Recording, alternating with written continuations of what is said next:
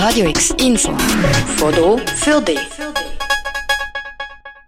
Wie sicher fühlst du dich in Basel? Wie nimmst du die Polizei wahr? Fürs 2021 hat das Statistische Amt wieder eine Kundenbefragung zur Kantonspolizei gemacht. Knapp ein Fünftel von allen angeschriebenen Personen haben teilgenommen. Mit dem Resultat, über 90 Prozent der Befragten vertrauen der Polizei. Die Kundenbefragung zeigt aber auch auf, dass nicht alles nach Wunsch würde laufen, sagt Stefanie Eimann, Vorsteherin vom Justiz- und Sicherheitsdepartement.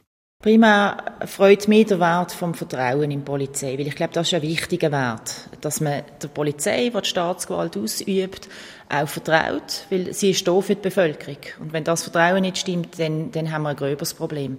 Aber selbstverständlich hat es auch Handlungsfelder drin in dieser Auswertung. Eins ist ähm, auch genannt worden mit der Gleichbehandlung von den Leuten, die kontrolliert werden beispielsweise, dass die Polizei hier nicht alle gleich behandeln Das ist mir enorm wichtig, dass wir hier dem Wert auf den Grund gehen und entsprechend auch schauen, wie werden wir besser. Grundsätzlich wird das Auftreten von der Polizei als freundlich und angemessen betrachtet. 90 Prozent finden, dass die Polizei Personen mit Respekt würde behandeln und hilfsbereit sei. Deutlich schlechter steht es aber um die Gleichbehandlung.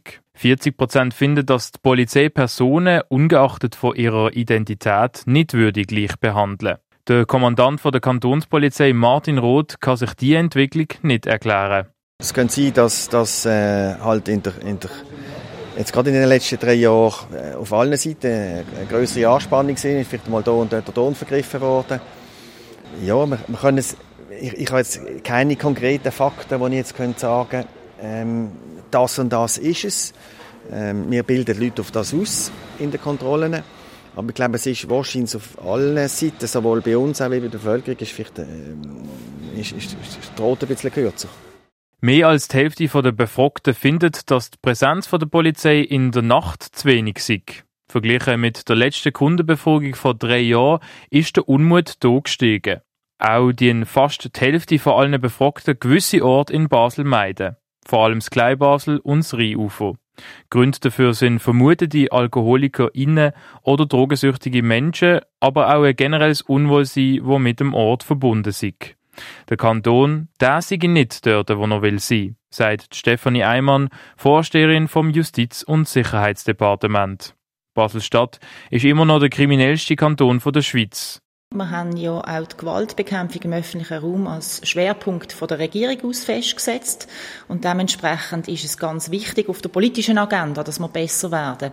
Und die Polizei ist ganz sicher ein wichtiger Player zum, zum Gewalt verhindern, aber nicht der einzige. Also ich glaube, gerade ein Zusammenleben in einer Stadt, wo, wo sehr heterogen ist, wo viele Anspruchsgruppen muss bedienen, viele verschiedene Leute unterwegs sind, da müssen alle Departemente miteinander arbeiten. Wir müssen auch schauen, sind wir baulich ähm, so gut, dass man, dass man sich wohlfühlt, respektive haben wir dunkle Flecken in der Stadt, wo wir mehr Licht mit reinbringen. Ich glaube, es ist wirklich ein gesamtes Päckchen an Massnahmen, um in dem Wert, wo wichtiger Wert ist, besser zu werden. Die Polizei würde auch Fehler machen. Der Anspruch müsse aber sein, die ganzen polizeilichen Themen können zu bewirtschaften. Ordnungsprobleme wie Lärm und Littering seien ärgerlich, wegen Personalmangel bei der Polizei müssen aber klare Abstriche gemacht werden.